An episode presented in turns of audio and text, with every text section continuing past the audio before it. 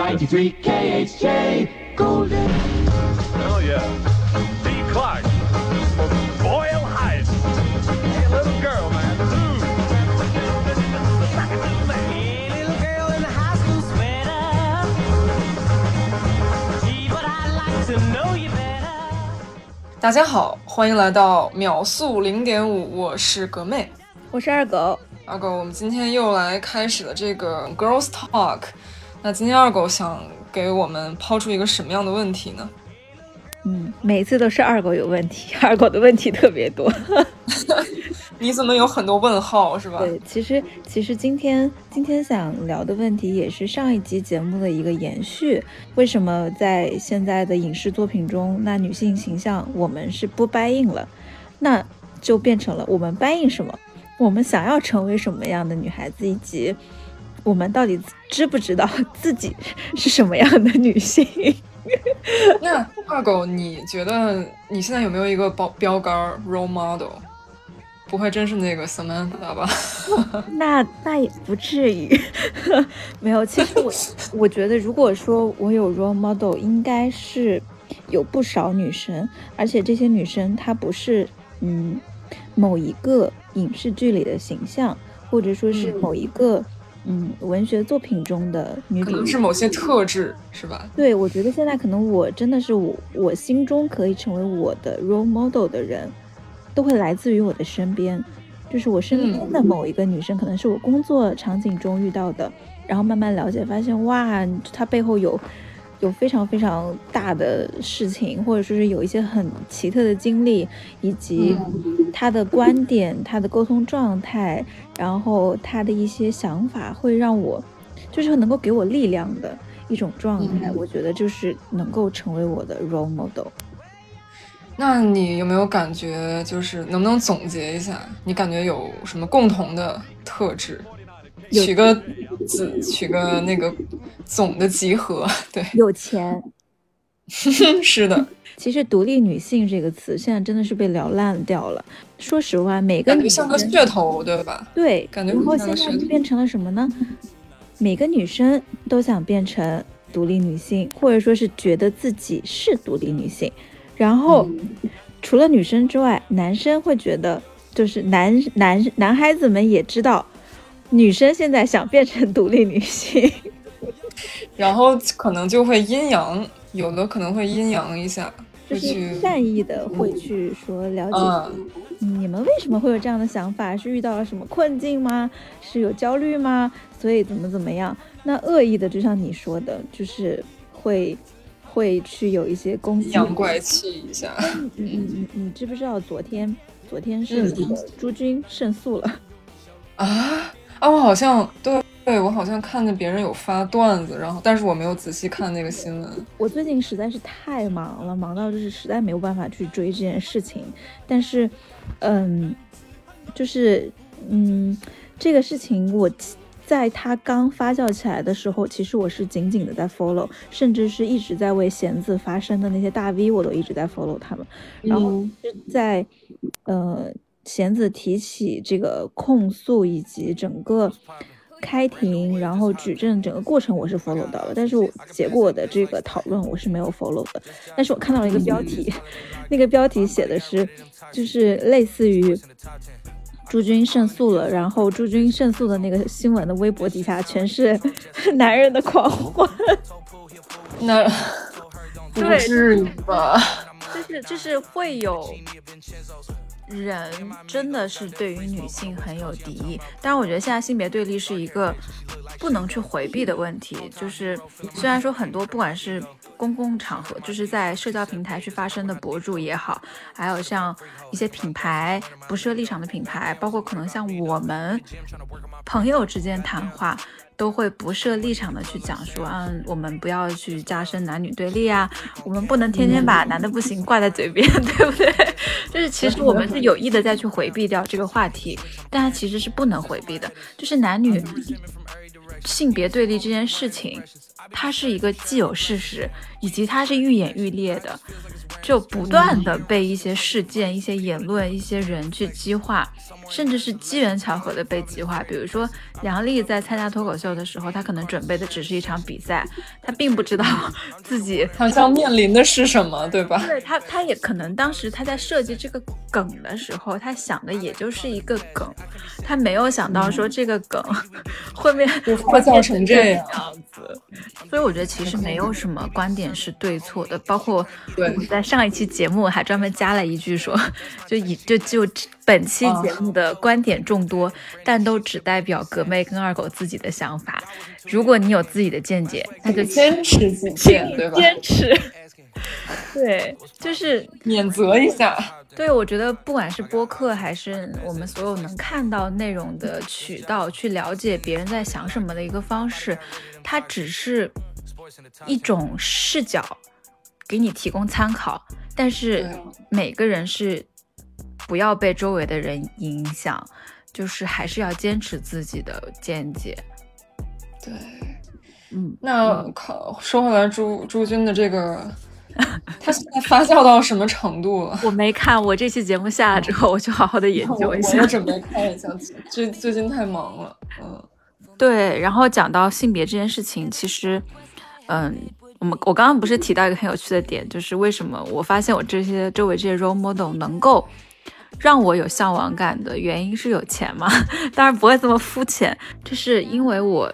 的工作内容，我需要不断的去跟我周围的女生聊天，去交朋友，去认识新的女生，我在不断的调整跟女生沟通的方式，输出的观点。我昨天有一个非常大的迷茫点，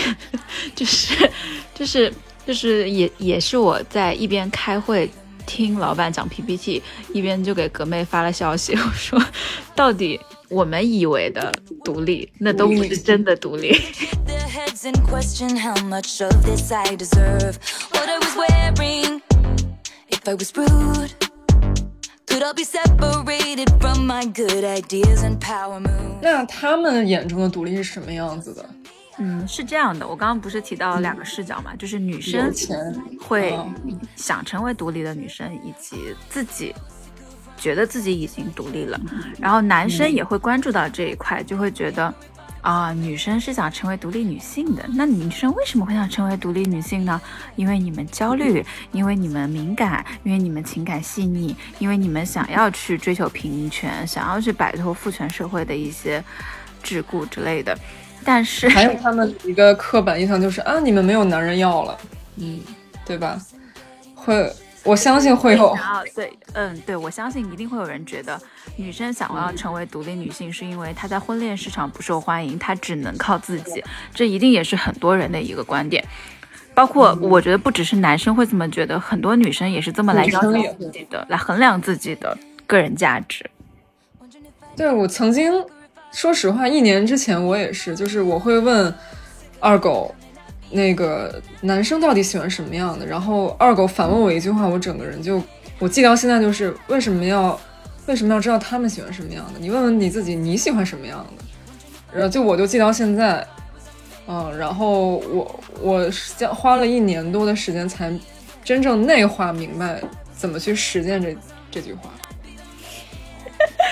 对，然后其实我们昨天可以分享然后我就决定，嗯，我要出国留学。没有，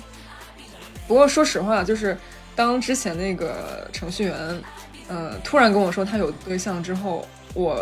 那个我可以聊聊，简单聊聊这个事情，也是一个很好的例子。就是我先是一宿没怎么睡着，因为我在他身上也是也是有有感情，也有金钱的付出，然后我也觉觉得被摆了一道，然后就，然后我马上就看了二狗那天机缘巧合给我分享他做他的微电影的那个宣讲，有句话就是女性在成长初期对于自我的认知都停留在男权之下，比如依附关系。当你把希望和认知重新摆回到自己身上的时候，你获得了真正的成长。我觉得我靠，这不说的就是我吗？然后我我就特别像我整个人回魂儿了，你那种感觉，你懂吗？然后我就突然想到啊，我不是好几好说了好久，我想去美国学电影嘛。然然后我就真的开始搜学校，搜了两天，然后我就昨天就开始找中介，嗯，就是其实这个例子能够那什么，我还有这个作用吗？把你送到中介那儿去。我中介我都我都懒得吐槽，今天给我气死了。问我那个你那个研究生成绩多少？我说啊多少多少。他说是啊是是那个五十分以下吗？我说五十分以下就他妈挂了。你这你这都不知道你怎么当的中介。Anyway，就是那个还不如自己 DIY 呢，是吧？所以就是说回来，就是是不是真的女性对男人失望之后，你才知道自己的价值，就很尖锐，你知道吧？这种婚恋市场的这种呃失意也好，还有工作上没有独立也好，呃，是不是能能够说明你的价值就不行，对吧？我觉得这是很很狭隘的一个观点。嗯，其实可以再聊聊当时我做这个 presentation 的一个原因，就是那会儿是因为我的毕业设计的整个呃短片的剧情。是围绕是女性主义的表达，然后那会儿是其实是二零一六年，那会儿女性主义很容易被理被被理解成女权，就是中华田园女权，尤其是对那会儿其实女权思想算是刚刚就是刚刚起步，就是大家知道有 Me Too，然后甚至是在 Me Too 之前吧，就是那会儿大家。开始知道哦，原来还有女权这个词，那女权是什么什么，就开始很喜欢标榜自己，反而让我觉得很反感。其实我做的是女性的一个题材，但是我自己又迫切的想要跟女权切割，然后我就想到了一个词，就是女性主义。我是我不是女权，我们要的只是平权，以及我可能会比争取权利更柔软一点是。我更关注于女性自己的成长。那其实那会儿，不管是我我我现在记不太清楚了，但是我觉得那会儿我应该是受了挺多电影的影响也好，还有我自己身上发生了一些情感的变化，还有包括我周围人的一些 relationship 也好，或者是家庭的变故也好，我会有这样的一个思考，就是会觉得女性的成长是都是自己悄悄在。身上发生的，而且当女性真的是去，就像你刚刚的，就是找的那一段话一样，就是他能够摆脱掉男性给他的一些框架，呃，定理，定定理，对你摆脱掉这些东西，你开始追求你自己真正想要的东西的时候，你才是 free 的，你才是能够，就是我觉得这种精神上的独立。这跟我之前 开玩笑说的有钱没钱没关系，但是精神独立往往就是伴随着一些痛苦、一些事件。所以我当时在做这个剧本的时候，我的冲突没有那么明显，但是我确实把男主角的形象塑造的非常堂皇。就是我当时都记得我去找了一个词，他不是猥琐，不是淫秽。就甚至是不想用“渣男”这个词，因为“渣男”太浅层了，就是就是唯唯诺诺。对，因为因为你怎么定义渣男呢？对吧？然后我当时就找了一个词，就是来说服我的导师，说为什么会塑造一个这样的形象？因为这个男性是堂皇的，堂皇的就是他有一个自己。甚至是我，我可能现在会用人设这个词，但是当年并并没有人设这个词。我只能说他对外表现是一个状态，包括他自己可能对他对外表现的这个状态是有要求，因为他是一个老师，他是一个人民教师，他是一个谦谦君子，他是一个 对闪着正道的光。但是呢，他因为这样的一个身份，他无法面对自己内心的一个。向往跟热爱，所以他选择了逃跑这种很猥琐、很懦弱的方式。嗯，但是他逃跑的时候又给自己安了一个非常非常好的 title，叫去支教。所以，所以，对，所以其实我现在想想，当时做这个角色真的是下了苦功夫，就是把这个人塑造的非常的冠冕堂皇的堂皇。嗯，对，懂你意思。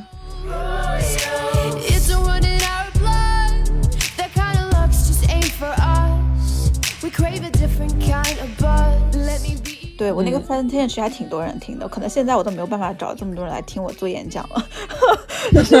就那会儿扎心了，机缘巧合，因为嗯，说实话，在当年我想做的东西表达的稍微有点先锋，但现在其实是一个老生常谈的话题了。当时其实很多女生是很迷茫的，就是啊，女权是什么？我们要的是什么？我们的限制是什么？然后因为我的那个作品里面有裸露的部分，以及嗯确实会有人对于裸露的嗯看法非常的浅层低俗，还有他的接受程度也不一样。对，所以其实我的 presentation 是想去陈述清楚我为什么要做这样的一个故事，以及我们整个 team 所认为的女性主义的态度是什么。就是裸露是 OK 的，是美的，是艺术的，我们要怎么看待它？其实这个是那个 presentation 的目的。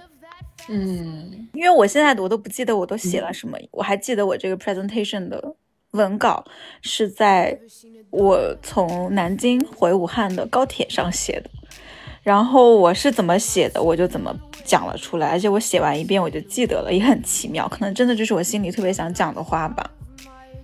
你这改变了格妹的人生轨迹，把她送到了中介那儿去哎，。你要是真的真的去美国学电影了，那我就可以把这个故事再拿来讲一讲了。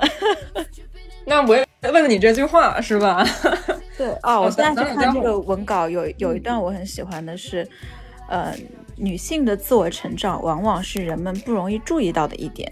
我们看到一个优秀的女性，她身上那些迷人的个人品质，很少有人会去关心她们是怎么形成的，是经历了什么造造就的。就是我当时为什么会有一个想法，就是说。很多女性，特别是你刚刚最开始问我的 role model 这种，我在年纪更小的时候，我会去觉得啊，我很想成为她，我很喜欢她，我对她有向往感。她有这个这个这个点很优秀，她有这个这个这个能力，但是我可能年纪小的时候，我不会去想它怎么形成的，就是就是我不会去想它到底经历了什么，能够让它具备这些品质。但是当我开始去想的时候，我发现女性的成长其实都是她们自己的一个蜕变，这个蜕变大部分的情况下是由家庭造成的，这个家庭可能是父母，也有可能是男人。嗯，那你说我又想想到一句话，就是我我忘了是好，我忘了是哪个哪个名人说的那个，你想做男人还是做女人？他说做女人，因为进可攻退可守。哦，小我接徐静蕾说的，他其实他这种思想也是男权社会的产物，我感觉是，他觉得做女性可以进也可以退，他他其实意思就是说，进可以嗯做一个女强人，退可以做一个家庭主妇。对呀、我觉得很多女性，我周围非常优秀的女性，都是可敬也是这么个想法，是吧？即使是当家庭主妇，也是当得非常出色的。可能就是跟前妻的顾佳一样，她不需要许幻山，她就已经超级闪耀 shining。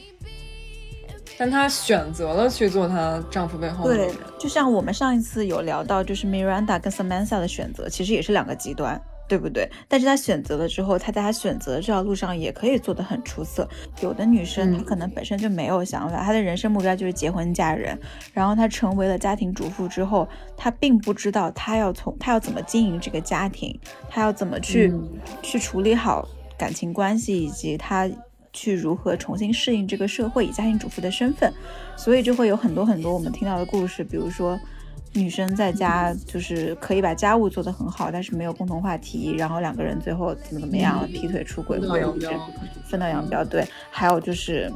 女生在家里很难找到自己的一个中心支柱，所以她会抑郁，会容易胡思乱想，会容易敏感脆弱，就是会有很多这样的事情，是因为她选择成为家庭主妇的时候，她的精神并不独立。就是我并不，我并不觉得说，就是在我的观念里面，独立女性不是说你一定得有钱，自己能挣挣钱，你才是独立女性。你也可以是一个独立的家庭主妇，但是你的思想是独立的，这才是独立，这是我眼中的独立女性。但是你不是一直在强调人女不无论男女要时刻保有赚钱的能力吗？就我们私下聊的时候，对呀、她有赚钱的能力，但是有的家庭主妇是她在家里当家庭主妇可以挣钱，还有一种情况就是她现在是在花她老公的钱，但是她但凡她老公抛弃她，或者她要跟老公分开了，她出去也能赚到钱。赚钱的能力不是需要靠你赚到的钱来印证，而是一种社会上的你个人的核心竞争力。嗯，说白了就是，如果你某一天资产清零，你第二天还是能白手起家。对，当然是说的比较极端了啊，就你懂我意思。嗯，对，是这个事儿。你会发现，真的厉害的家庭主妇，现在在抖音上也很能赚钱。她录她每天做家务的小小视频，然后当美食博主，甚至是当家具收纳博主，她也能很独立的有一份自己的事业呀。我非常 respect，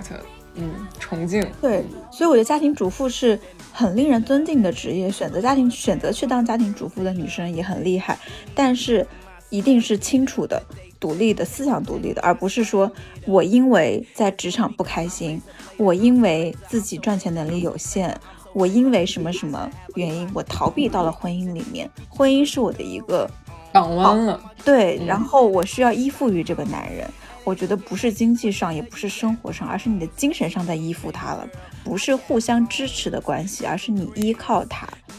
他，你可以从他身上获取到很多东西，但是他没办法从你身上获取到，除了你照顾他的日常起居之外，那这样的关系才是大家经常诟病的那种家庭主妇。而且说实话，对我来说，这种关系挺没安全感的，因为别人既然能给你，说白了，就别人既然能赐给你，他也就有能力从从你那儿拿走。嗯，所以其实这段这种关系对我来说很没安全感。对，对的，所以我觉得其实每个人的选择不同，但是独立女性在我这里的底线就是思想独立。当然，为什么嗯，我对思想独立这个点，昨天有一个新的思考，也是我想提出跟格妹聊这个话题的一个一个问题。我周围有个有一个直男，大直男，嗯，他经过了很多女性的，就是洗礼嘛。对，就是就是可能会旁边有疯狂，有很多女性向他输出女性视角的观点，他其实是具备一定的思考女性视角对女性视角的思考能力，然后他再去看待独立女性这件事情，他给出的一个答案是：独立女性是在面对未知。未来的时候，他是能有一份属于自己的笃定和安全感，思想独立，行动自由。嗯，在看到这句话的时候，也是我给你打那个问题的时候，就是 其实我会有一种隐隐的不认可。哪里不认可？我不认可的不是这个标签，就是你你给独立女性贴上思想独立、行动自由这个标签也 OK，因为其实大部分从外界衡量女生是不是独立的标准就这一些。我昨天很反感的点是，为什么需要一个男性视角来告诉我，来去判断说什么样的女生是独立女性？因为你想啊，从来没有人说独立男性这四个字，因为男性天生就认为女性是不会独立的。对呀，所以在这种居高临下，是吧？对，所以整个给我的观感就是，我被居高临下了，我我我被不是被居高临下了，是就像你讲的三十而已一样，就是他是一个大直男在 YY 出来的 女性视角，就是所有对于女性的表现、女性的定义、女性的困境、女性的成长、女性的特质，全部是男性视角歪歪出来的。女生应该这样这。不就在说的是金庸笔下的赵敏吗？他，就赵敏这个人也太不真实了，又有钱有有智商有貌，然后那个还那么懂事，然后为张张无忌两肋插刀，然后最后对吧，不离不弃，还撩他，这我别别说女人爱看韩剧了，那男人不也喜欢 YY 吗？都一样的。然后 我还发现了一个 gap，就是你看，就像刚刚的赵敏一样，大直男眼中的独立女性，她是一个很完美的一个设定。你看，思想独立，行动自由，还还好看，还有钱，对，还能精致生活，有自己的笃定和安家全。境又好。对，然后呢，这是男人眼中的独立女性。那到了女人眼中的独立女性，有的时候跟周围的女生聊聊天，会发现一个很有意思的现象，就是不是独立女性的人 会认为自己是独立女性。就比如说，我刚刚说这些条条框框，就是在男生那个完美的评判标准里面，收入、思想、行为、心性这四个维度，都是很完美的这样的一个独立女性其实。说白了，这些维度都是为了给他一个好的好的贤内助。你有没有发现？说白了，啊，不是不是，我觉得这样有点狭隘了。我我个人的理解是，说白了就是塑造一个完美的能帮他事业的女性。不是，我觉得真的是北京上海的差距，上海不会有男人是这样想的。啊，待会儿 warning 一下啊。所以女女性哪些？所以觉得独立自己是独立女性的女性是什么样子的？你接着讲。刚刚的四个维度，对吧？嗯，经济、行为、思想和心态这四个维度都要做到。刚刚那一些是男人眼中的，就是就什么四个一百分啊，是独立女性。但是到了女生这里，标准变成了什么呢？我这四个维度里面，但凡有一个做到了六十分，我就是独立女性了。比如说，很多女生对自己的独立的定义是：好，我大学毕业找一份工作，开始自己养活自己了。好，我独立了。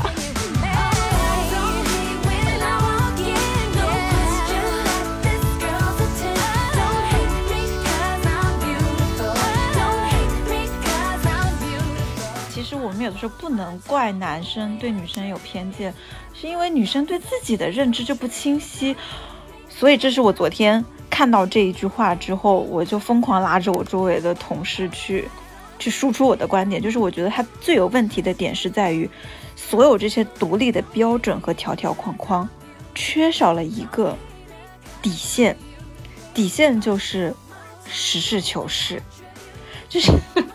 很多人心里没数，属 于很多人标榜自己是，比如说啊，我可能每个月赚的还可以，我就是独立女性。我今天想去喝酒，明天想去 club clubbing，我就是独立女性。我那个什么看了一个电影，我有我的感悟，我在朋友圈发了出来，我就是独立女性。很多女生真的会陷入这样的一个自我认知，她因为有了这样的一些嗯、标签来去匹配之后，她就会缺乏对自己越来越膨胀，它会越来越膨胀。说实话，对，其实我说实话，像我们在年纪小的时候也经历过这样的时期，就是很膨胀，就可能有一点点达到了我们心中预设的那个独立的标准，我就觉得自己已经是独立女性，我觉得自己超牛逼，就是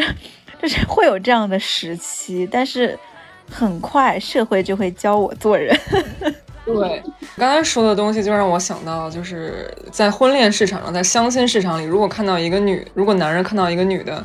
爱好什么烘焙、插花、健身、冲浪，那他就会被 pass，因为太多这种啊、会这些技能的人标榜自己啊、有品位、很独立，他然后然后男人就就就就被这些女人可能骗多了，对吧？就可能说的面一点是这样，我觉得真的是喜欢往自己身上贴标签的贴标签的人，可能真的是没有太自卑的真才实学吧。也也也不一定没有真才实学，但他可能就是有点自卑，会想要去，嗯、证明自己的能力，或者是拿一些标准来标榜自己，就是可能对自己的要求还挺高的，然后达到了之后就会标榜自己是什么什么。就其实我还我还挺反感标签这件事情的，就是你还记不记得我那个 presentation 最开始讲的就是标签，就我们九十年代的裸体，对吧？对，就是是我们，我我我当时一开始说的标签的问题，就是我们先抛开标签来讲，因为你像现在，不管是你平台上内容，我电视剧、电影，我豆瓣评分，然后甚至是我们上一次测那个 dating app，我会先给自己选一些标签。其实，其实我很讨厌这种标签的行为，但是又是新媒体时代信息交流进行中的无法避免的一种，就是一件事情，就是现在就会变成我们去，就像我当时当年 当年 presentation 的时候说，就是我们去认识一个人、一个艺术作品、一个地方、一段故事，都可以用标签来进行一个简单的定义。嗯，对啊新媒体时代文案化，啊一切皆可文案化。关键是你文案化之后，我们啊，在各个 app 都先选标签，特别是像小红书这种，还知道还得知道你的偏好、你的爱好、你关关注的那个什么什么，其实就是你人群标签嘛。他你在选择自己的标签的时候，平台也在给你打标，你的一个头就是值多少多少钱，所以，所以对，就特别的上零头是吧？特别的讽刺。然后你这么来看，你会把这种标签思维带到生活里，带到生活里。嗯对，就是我当时说的，比如说你遇见一个开名车的帅哥，我们会说他是高富帅；然后提到毕加索的话，你会说是抽象派；王家卫的电影，你会说是文艺；张嘉佳的书是小清新，这些都是标签。但是标签现在是除了人头值钱的这个意义之外啊，就是它其实主要目的对于普通人来说就是多快好省。我给自己贴了标签之后，别人可以很快的了解我，我也可以很快的了解别人，甚至是标签，我们刚刚讲的变成一种伪装。但是这个伪装带来的，就是不管是我们刚刚说的，就是一个捷径还是伪装也好，它的副作用就是以偏概全。嗯因为我们现在每天要认识的人太多了，你就你自己就有点条件反射的先啊，他是哪个哪个学校毕业的，说明你可能先给他预设他啊家境还不错，something like this。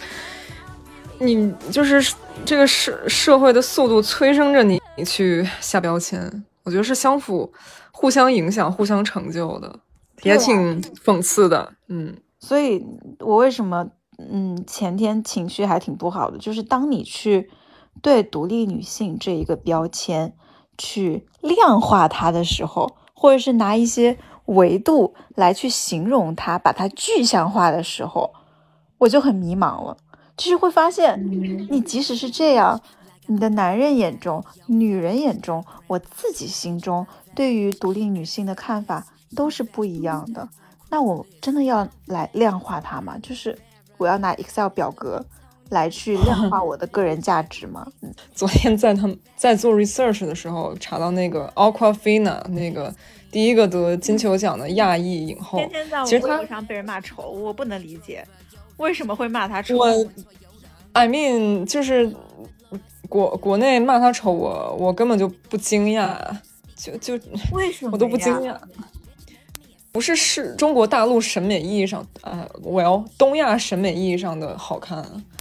对吧？你去中戏北店门口看一看，十个里有九个都都比她好看。但我也不觉得 Angelababy 好看啊。你可以拿它当个商商业化的产物。就是说回来啊，他自己 Aquafina 给自己，他很讨厌别人给他定下他是亚裔美国人的标签，就每个人可以活出自己的样子。他怎么成名的呢？他先写了一个就特别有意思，写的叫 My Vag，就是 My Vagina。在歌词里，他用非常直白的歌词，强烈的反击了我对亚裔的讽刺，表达了作为一名亚裔女性对身体的自主权。其实那个 My Vag 就是那个 MV，我看了，就是一个呃，双腿敞开的女性，Aquafina 从她双腿之间拿出了一大堆东西，就特别先锋。当然，她发了这个 MV 之后，她就被公司炒鱿鱼了，但是她也一炮成名了。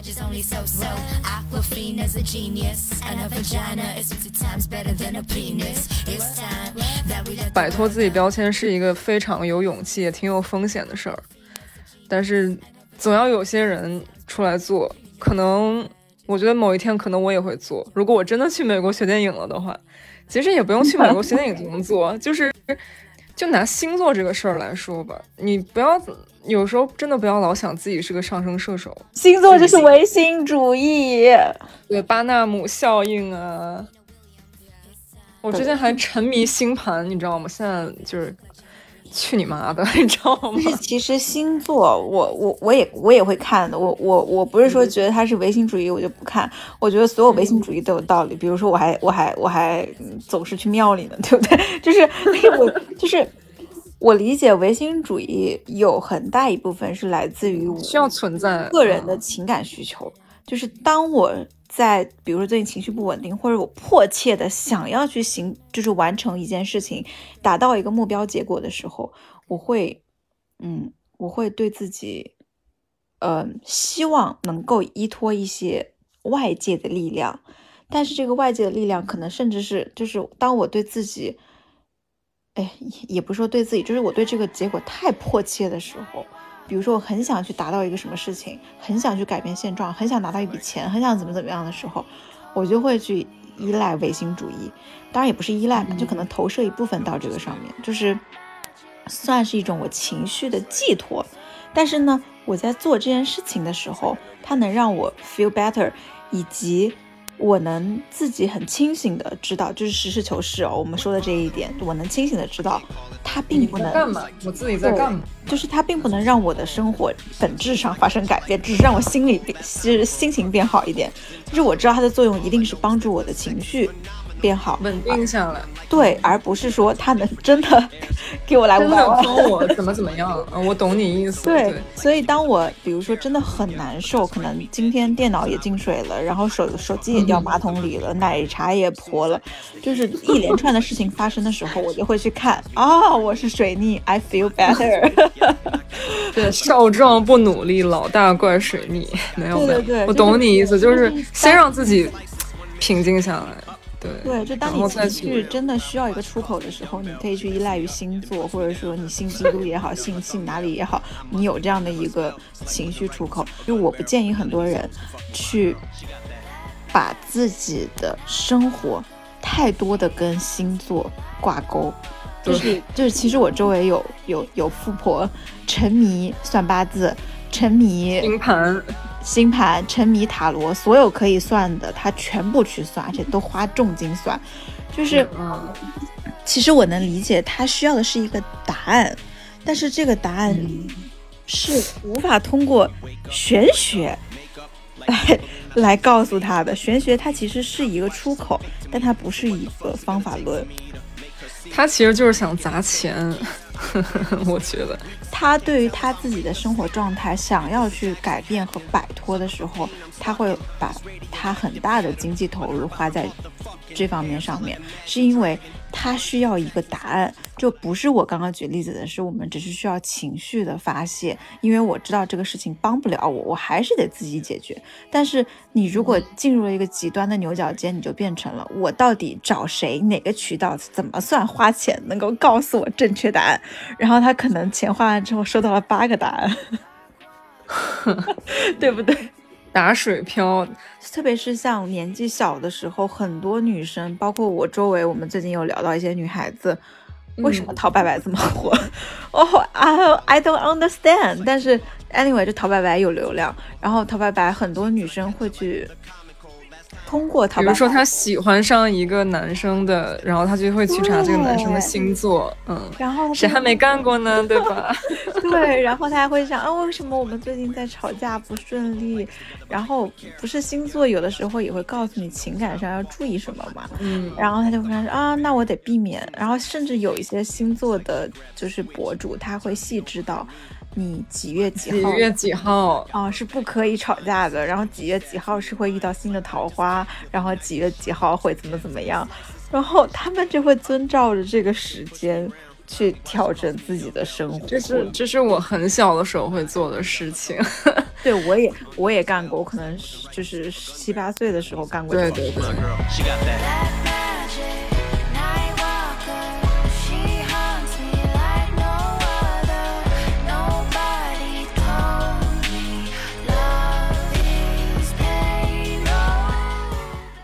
我我现在觉得说白了，那些星座博主就是把那些套路写好之后，那个每个月摇个骰子，那个白羊座是啊一号，那个射手座十九号，对吧？我真怀疑他们是这么干的。可能有的博主是这么干，但是有的你会，但是博主之间也有参差嘛，就也有写的好的和写的不好的，你能发现谁写的更准一点？因为你比如说你怎么怎么看哦，来，我丰富的学学经验就是就是你你去看你去年的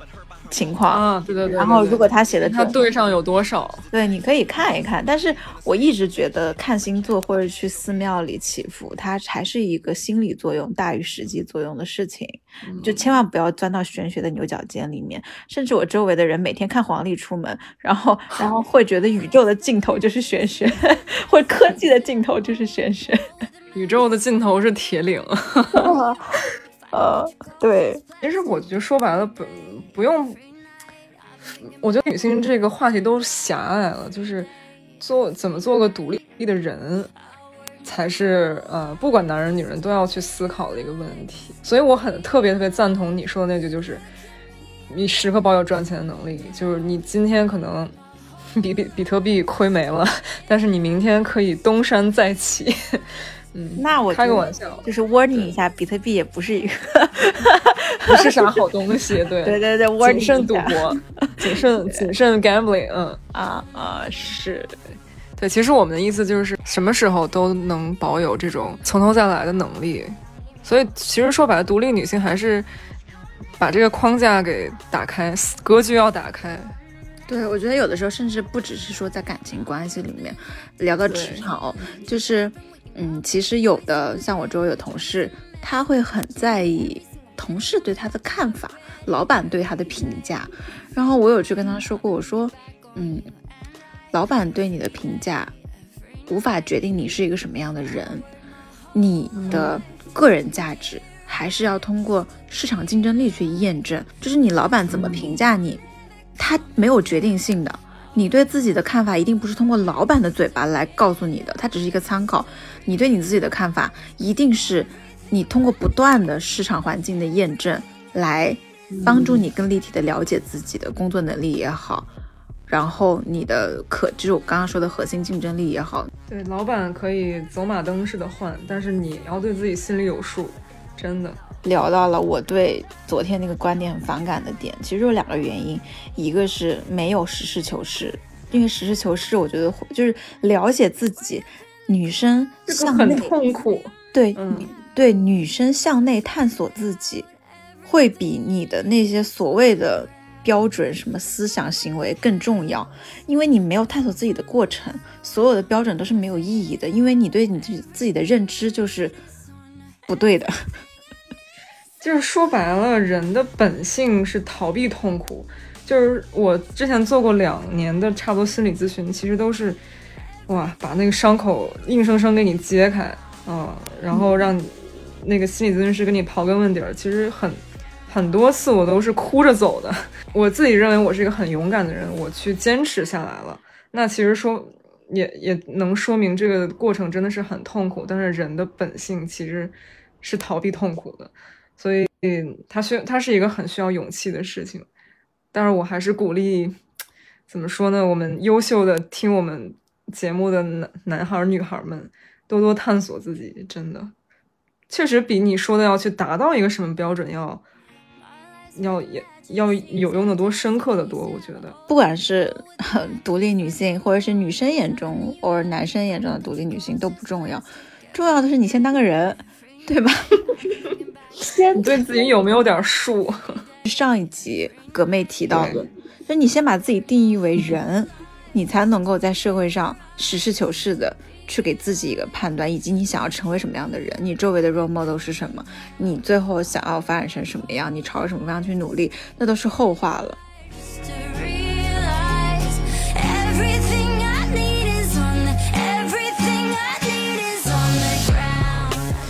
就是我突然想起来，我那天跟你聊的例子，我前同事，我跟他询咨询那个怎么炒黄金，我这天天就想着怎么发财。Anyway，她是一个呃八零后，然后结婚也挺早的，那个非常非常传统的一个大姐。她说：“没想到你女孩子家家的，挺能想着赚钱，这不都大老爷们干的事儿吗？”就是这句话，我还就我当我女权女性意识刚觉醒的时候，我记得还挺久，我觉得挺有意思的。就是你先把自己只当做一个女性，而不当做一个 独立的人类了，所以你才会觉得这是大老爷们儿干的事儿。那女人为什么不能自己想着赚钱呢？说一个非常搞笑，就昨天聊的那个女嗯生，真的给了我很多力量，因为算是我觉得超级棒的一个女孩子。然后昨天聊了一点，就是聊了她事业啊、工作啊、生活什么的，然后就聊到了感情，就问她说，嗯，就是对于感情有没有什么规划？她说没有规划，只能谈恋爱，结不了婚，因为我周围的男生都赶不上我的速度，然后但凡赶上我速度的都已都已婚了，那也没有必要。然后，然后我当时觉得，对，是的，嗯，做得好。对，就是跟我刚才讲的一样，为什么不能他们高攀我们呢？对吧？嗯哼，是的呀。然后他现在在恋爱里所有的感情都是来自于自己的情感需求，跟对方一点关系都没有。那他们那他们男朋友是什么状态，知道吗？有点好奇。男朋友们吧，不是他不是一一次谈好几个吧？不是那一啊不是那那意思。那那倒也不会，对吧？毕竟独立女性呢，不会一次谈好几个。啊我其实还挺好奇她男朋友们的这个恋爱时的状态是什么样子的。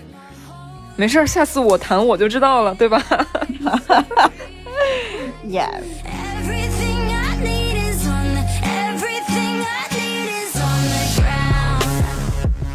这里是两个南辕北辙的女生，沪漂王二狗和北京土著格妹一起说话的地儿。